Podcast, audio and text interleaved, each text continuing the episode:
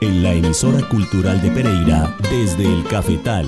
Los granos del café. Los personajes, historias y canciones detrás del café especial. Un espacio para los amantes del café que explora los diferentes eslabones de la cadena cafetera desde la semilla hasta la taza. El buen recolector que en su semillas. Desde el cafetal, para compartir y disfrutar historias de la cultura cafetera. Producción Andrea Murillo Bernal. Espera el grano rojo y marrón, todo el proceso y selección, secándose al rayo del sol.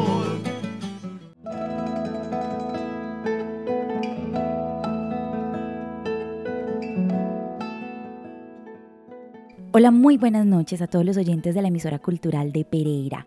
Yo soy Andrea Murillo Bernal y les doy la bienvenida a este espacio cafetero en la emisora cultural de Pereira desde el Cafetal. Esta noche con los ganadores de los premios latinoamericanos de turismo responsable en el marco del World Travel Market de Sao Paulo, Brasil, en abril en la categoría de mejores soluciones para promover la diversidad y la inclusión se llevan el galardón Elizabeth Sepúlveda y Arbey Granada de la Unión Coffee Farm, que es una finca de experiencia cafetera de la ciudad de Pereira. Así que ellos son nuestros invitados esta noche aquí desde el Cafetal. Estamos ahorita en la Unión Coffee Farm, que es una finca ubicada en Combia, en la vereda Amoladora Baja. Yo creo que ahí más o menos se alcanzan a escuchar de fondo todos los sonidos de acá, la naturaleza, las aves. Es un sitio de donde vamos a aprender mucho esta noche de algunos conceptos muy interesantes de una nueva mirada, una forma nueva, diferente de entender el turismo. Y los anfitriones acá son Elizabeth Sepúlveda y Arbey Granada de la Unión Coffee Farm. Ellos tienen acá un espacio para recibir turistas. Aquí también hay producción de café, ellos también tienen su marca de café y han hecho un trabajo muy interesante alrededor del turismo sostenible que vamos a entender un poquito más esta noche sobre esos conceptos, conocer la marca, conocerlos a ellos. Eh, vamos a saludar primero a Elizabeth. Elizabeth, muy buenas noches, bienvenida a Desde el Cafetal. Hola Andrea, muy buenas noches. Es un placer para nosotros tenerte aquí en casa. Y saludemos entonces también a Arbey Granada. Buenas noches, bienvenida desde el Cafetal.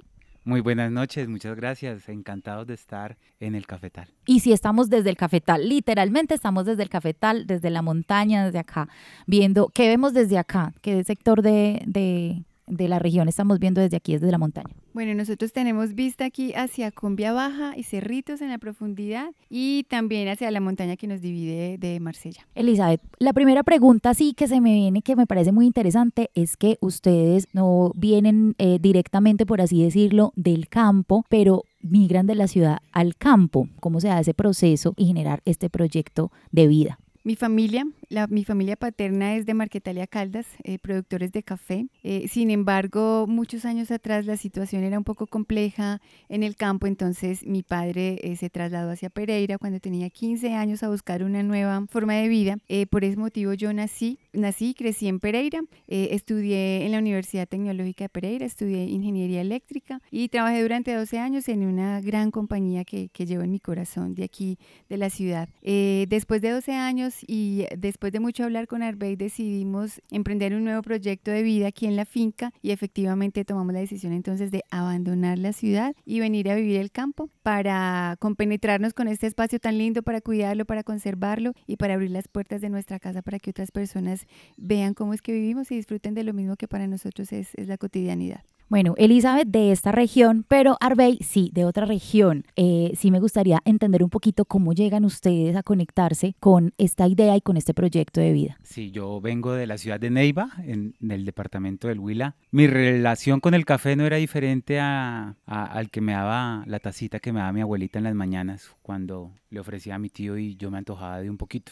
Esa era mi relación con el café y realmente vine a la región cafetera principalmente a buscar un nuevo rumbo después de que me gradué como contador público en una universidad pública en la ciudad de Neiva, que es la Universidad Surcolombiana. Nos tiene aquí realmente es el amor por la naturaleza, por la vida, por estar en un área natural. Y aquí viene la primera decisión que tomamos cuando compramos esta finca y era alejarnos de los productos químicos. Fue lo primero que hicimos, restauramos el cultivo que estaba muy atropellado por la, por la broca y por el descuido del anterior dueño. Y en esa recuperación entendimos que no era necesario usar químicos y empezamos a hacer un trabajo de transición, porque no podía ser de un momento a otro, para llegar a lo que hoy nos tiene como productores sostenibles. Usamos esa palabra porque lo que queremos es, de alguna manera, eh, permear la palabra tanto en el turismo como en la producción de café y es hacerlo con responsabilidad, con el ambiente, con la cultura cafetera, con la sociedad y, lógicamente, con la economía, porque es un negocio,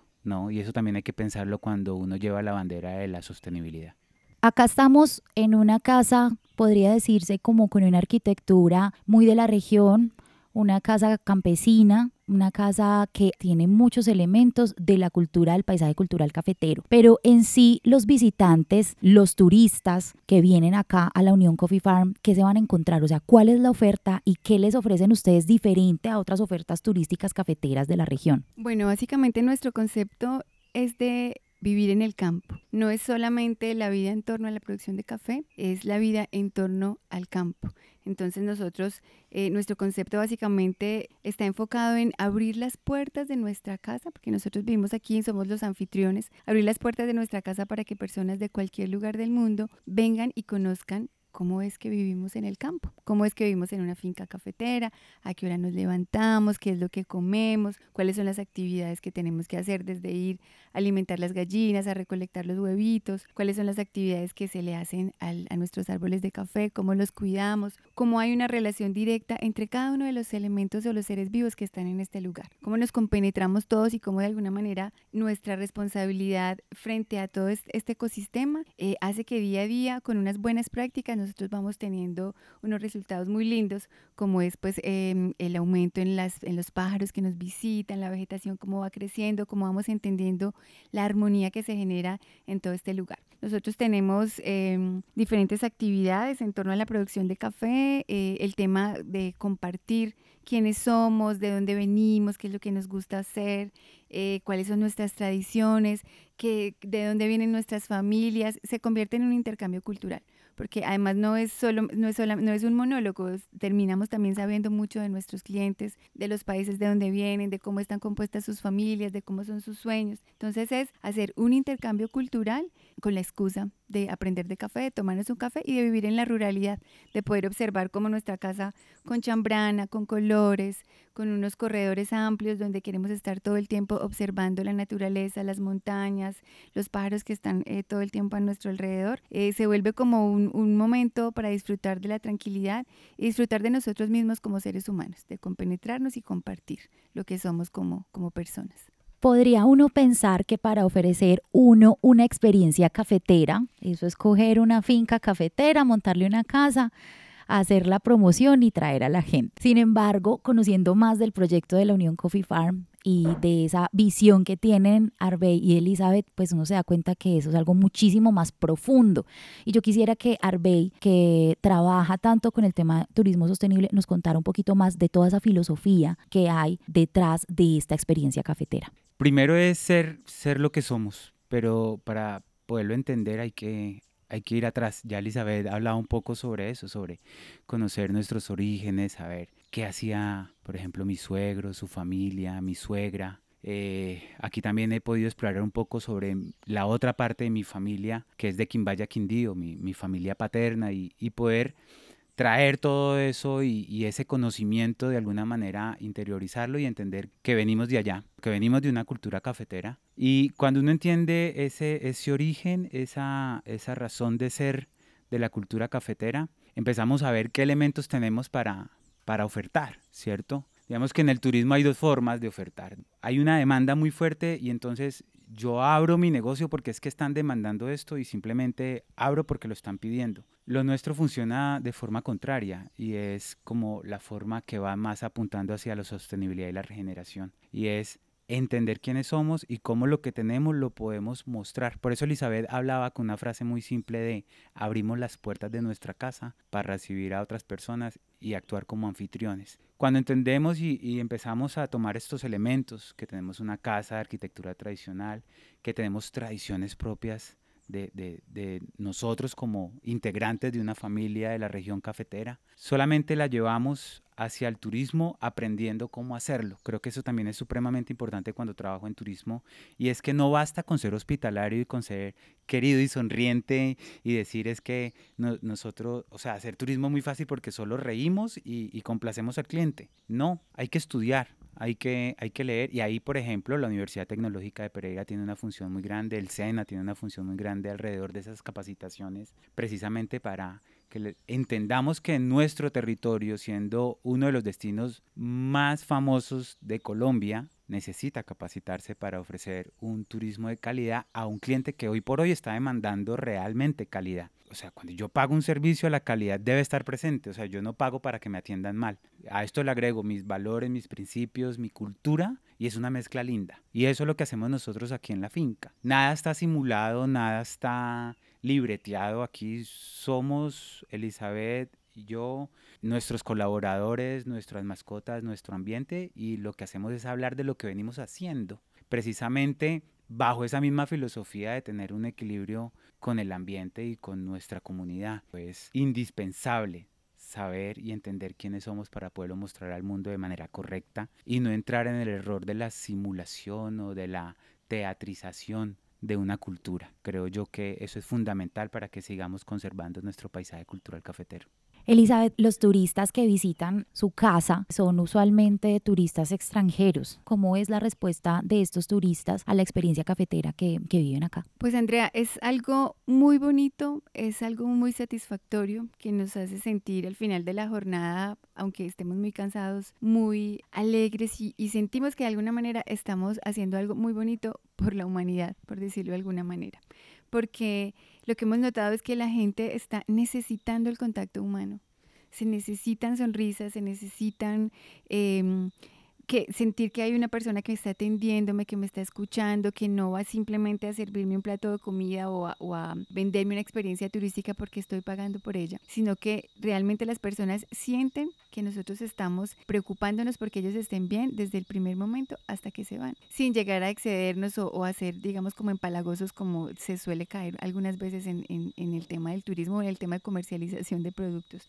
Entonces, la mayoría de los visitantes para nosotros es, es, algo muy bonito porque la gran mayoría, no, yo diría que todos están sorprendidos con el solo hecho de llegar a nuestra ciudad. Con el solo hecho de acercarse en el avión al eje cafetero, ya eso es, una experiencia muy bonita para ellos por toda la geografía y todo el, entorno que tenemos tan bonito. Entonces, estar aquí en una casa donde eh, la tranquilidad es muy valorada por ellos, siempre dicen, es una casa muy tranquila, tener pájaros cerca, tener tanta vegetación, tener unos seres humanos que son cálidos y que se preocupan por ellos, que les enseñamos cosas en cada momento porque vuelvo, insisto, el tema del intercambio cultural es muy importante. ¿Qué es el agua de panela? ¿Qué es esta fruta? ¿Cómo se come? ¿Por qué envolvemos eh, algunas comidas en hojas de plátano? La función de cada una de esas cosas. Todo eso hace que el, el turista los visitantes tengan una experiencia que van a recordar por siempre y se van conectados con lo que somos, con nuestra casa, con nuestras tradiciones y con nuestra filosofía en el tema del cuidado de todo lo que hacemos aquí. Además de ser embajadores de nuestra cultura cafetera, porque lo decía Arbey, no tenemos que esforzarnos por ser nada diferente a lo que somos, es mostrarles de una manera muy tranquila eh, y muy sencilla quiénes somos, qué hacemos, por qué lo hacemos y es también muy bonito sentir que somos fuente de inspiración para muchos. No solo por la pasión con lo que hacemos lo que hacemos, por la sencillez y la autenticidad, sino porque de alguna manera nuestra historia de vida se termina conectando con la historia de vida de muchas personas y vamos tejiendo como unas redes, tenemos contacto con muchos de los clientes que han estado aquí, que después nos escriben mensajes, correos, vamos tejiendo yo digo que amor, de alguna manera, gracias al turismo. Y es algo que, creo que el mundo necesita y, el turismo es, es una herramienta con la cual lo podemos lograr. Estamos con Elizabeth Sepúlveda y con Arbey Granada en el corregimiento de Combia Alta, Vereda Moladora Baja, en la finca La Unión Coffee Farm, que es una finca cafetera que ofrece experiencias turísticas alrededor del café y de la cultura del paisaje cultural cafetero. Arbey, podría decirse que tal vez un desarrollo turístico más mal enfocado podría afectar la sobrevivencia del paisaje cultural cafetero o en sí la declaratoria como tal? Sí, Totalmente.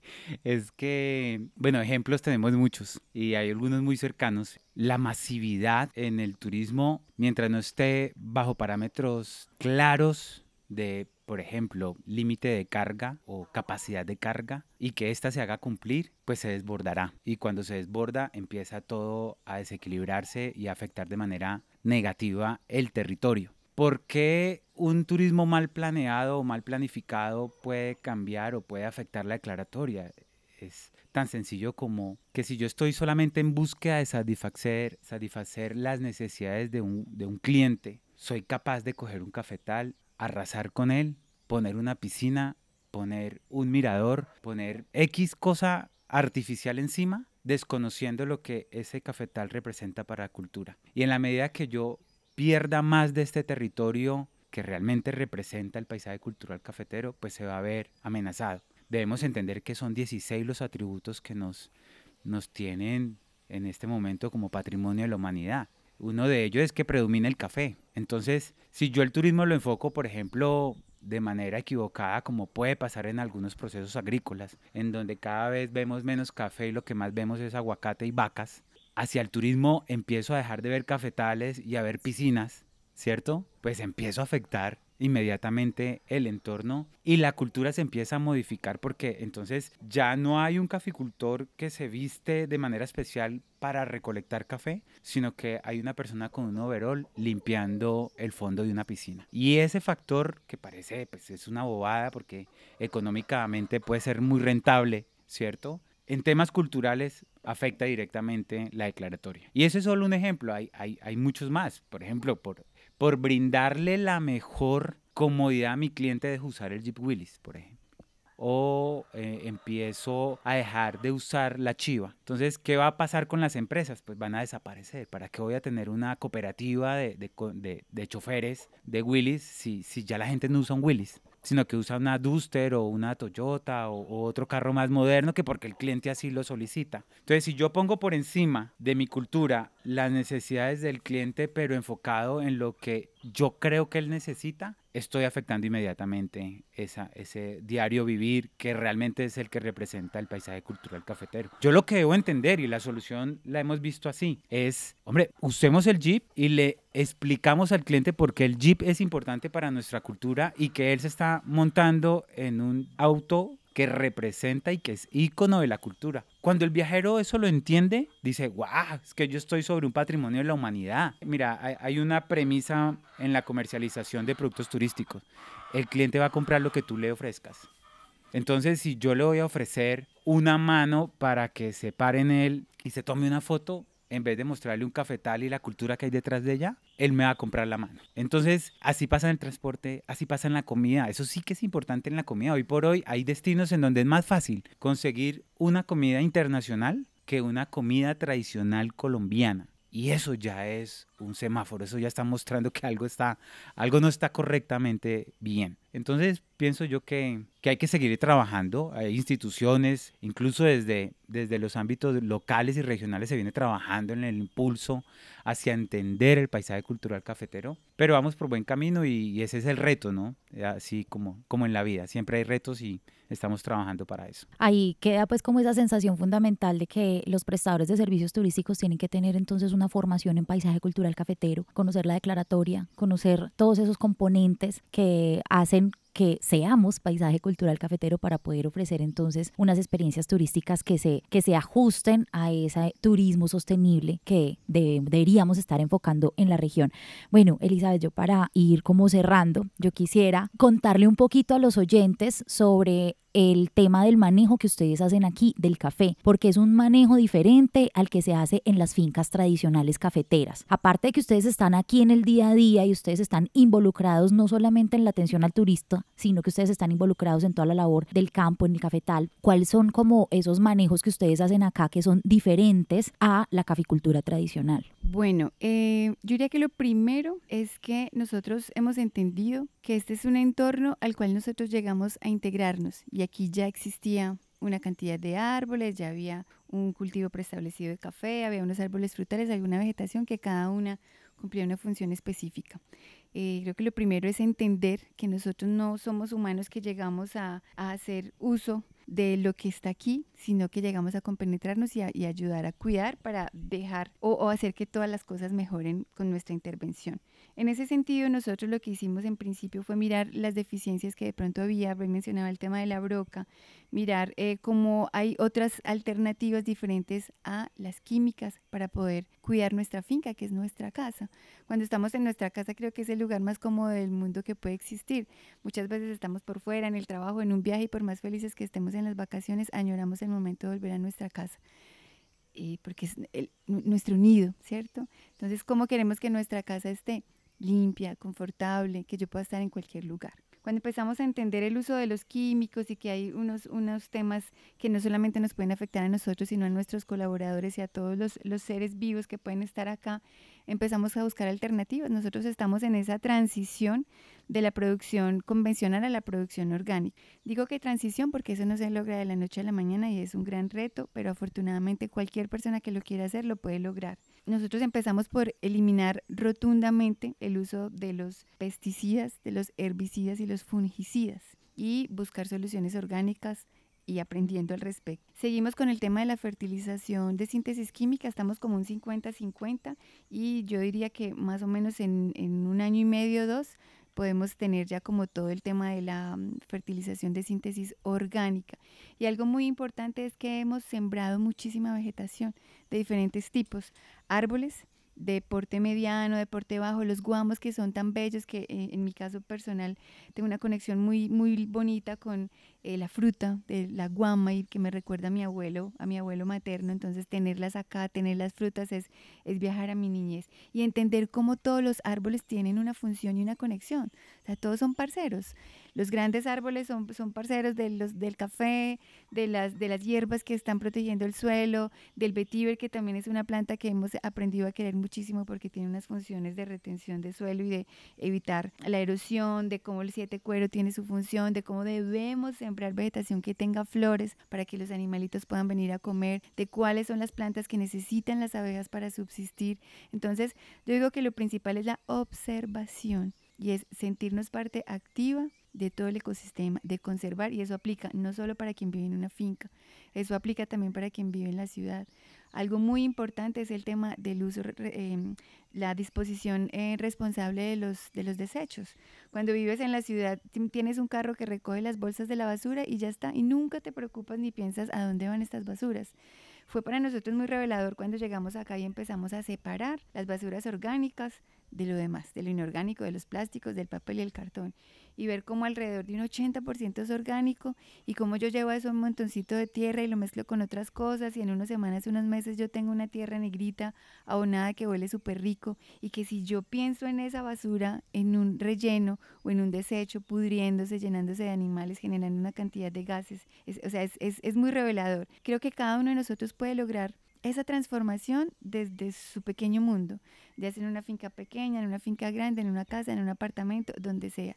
Es simplemente interesarnos por, por lo que pasa a nuestro alrededor y entender cuáles son nuestras responsabilidades con el tema de, la conservación, de sea cual sea el recurso del cual estamos haciendo uso para nuestro beneficio. Bueno, esa es una, una visión de armonía. Finalmente, si permitimos que la misma naturaleza se regule a sí misma, limitamos esa intervención química, pues en sí la, la misma vegetación natural y la misma fauna va a ayudar también a repeler esos, esos, esos ataques que puede tener el cultivo, pero eso es obviamente desde esa visión que nos presentan Arbe y Elizabeth, desde la armonía, desde respetar la armonía de esa naturaleza a la cual llegamos nosotros como, por así decirlo, un poco ajenos, pero entonces es como respetar ese, equilibrio y esa armonía natural. Acá fue muy bonito mientras estábamos eh, conversando ver a las gallinas correteando, a los perros, ver llegar los colibríes al comedero, eh, ver tanta, tanta fauna, tanta naturaleza, tanta vegetación, todos estos sonidos naturales y como nos comentan ellos y nos comparten, muy conectados con esos elementos de nuestra cultura cafetera. Arbey, ¿dónde los pueden encontrar ustedes?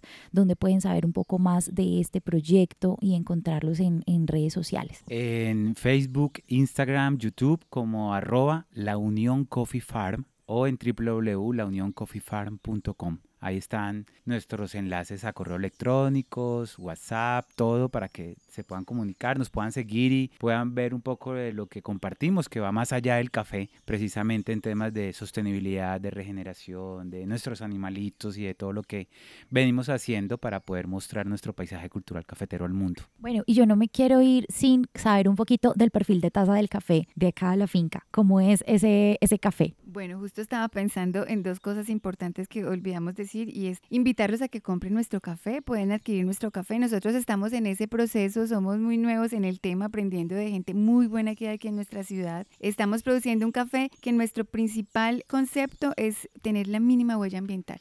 Quiere decir que no estamos lavando el café, es un café que comercialmente lo conocemos como honey o semilavado. Estamos ahora probando un nuevo café, estamos esperando los resultados de catación, pero con nuestro poco conocimiento hemos encontrado que es un café de un cuerpo muy agradable, con unas notas afrutadas muy ricas. Yo no, no tengo los descriptores como tal, pero es un café que nosotros podemos sentir la diferencia con respecto a los cafés que veníamos haciendo antes, que tiene eso que muchos buscamos, que es ese dulcecito natural del café, para decirlo de una manera muy sencilla, que yo pueda sentir mi café agradable, que lo recuerde por varios minutos o casi que puede ser por lo menos una horita después que recuerde esa sensación en mi boca, que sé de dónde viene, que sé quién lo produjo, que no necesito echarle azúcar ni combinarlo con nada más porque sabe delicioso. Y además que estoy aportando a un tema ambiental porque no estamos haciendo un consumo de, agua. Entonces, quienes quieran comprarlo, estamos estrenando marca, se llama Batará, estamos haciendo honor a, un, a uno de las aves más representativas que están aquí siempre en nuestra finca. Y hay algo que no mencionamos siempre, Andrés, si me lo permites muy rápido, no lo mencionamos porque lo tenemos muy interiorizado, pero es que tenemos un sendero universal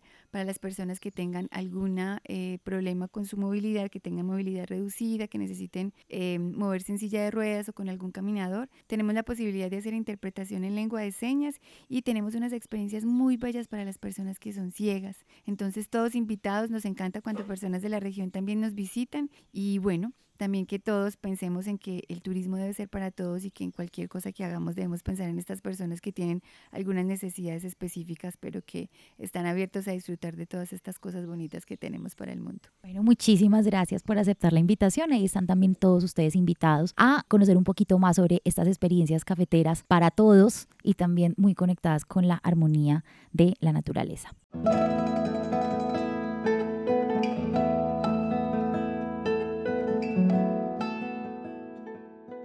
Queridos amigos amantes del café, gracias por acompañarnos esta noche. Nos encontramos de nuevo el próximo miércoles a las 7 y media de la noche con más historias y personajes de la cultura cafetera desde el cafetal.